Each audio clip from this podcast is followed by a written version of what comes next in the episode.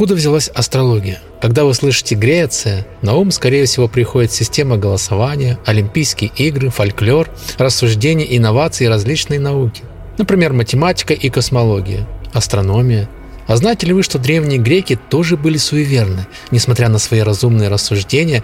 Возможно, именно поэтому именно греки якобы начали искусство созерцания кристаллов, хотя признаки предсказания тоже всходят к Вавилону около 2000 года до нашей эры. Именно вавилиане начали методично применять легенды к небесным телам и астрологии и изображать 12 знаков зодиака, Египтяне подхватили эстафету много позже, усовершенствовав вавилонскую систему астрологии.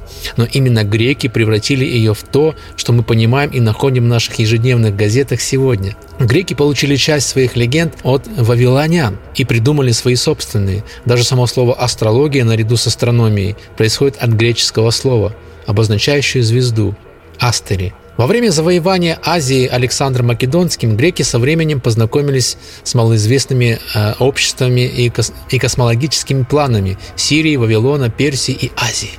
Вскоре после этого греческие ученые смогли понять клинопись, древнюю систему письма, как глобальный язык научной переписки.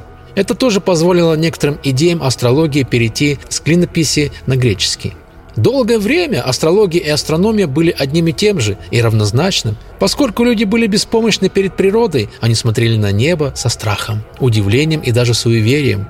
Изменение климата рассматривалось как свидетельство божественной силы. Учитывая все обстоятельства, наводнение может уничтожить запасы продовольствия просто потому, что идеальное количество осадков может обеспечить обильный сбор. Следуя за звездами, они могли бы взять под контроль свою меняющуюся судьбу. Западная гороскопическая астрология была чрезвычайно продвинута греческим математикам, астрологам и экспертам по космосу Птолемеем чья работа «Тетрабиблос» установила рамки западного пророческого обычая. При Птолемее планеты, дома и знаки зодиака впервые были разъяснены в невероятных деталях и остаются похожими на то, как мы понимаем это сегодня. Птолемей жил во втором веке нашей эры. На протяжении всего времени астрологи создавали простые, но современные значения для каждого из планет. Астрологи считают, что каждая планета представляет ключевые аспекты человеческих характеров, и поэтому их движение можно использовать для, для интерпретации земных эмоций. Например, Солнце влияет на индивидуальное представление о себе и на то, как мы себя считаем. Луна изображает восторженную артикуляцию и часто используется для обозначения женщин или женского аспекта в любой ситуации. Марс говорит о вдохновении, Сатурн – планета контроля и так далее.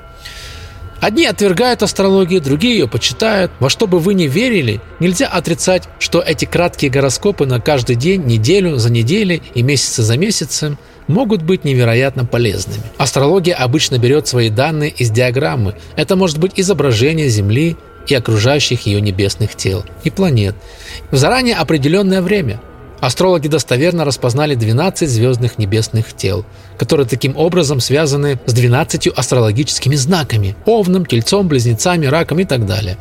Часто астрологические графики рисуются в виде кругов и разделения на 12 областей, которые напоминают клинья пирога. Астрологические чтения когда-то проводились с использованием расчетов и устаревших диаграмм, основанных на времени рождения человека. Современные же астрологи используют компьютерные программы для индивидуального чтения звезд. Желаю всем замечательных прекрасных дней и надеюсь, что звезды вам благоволят.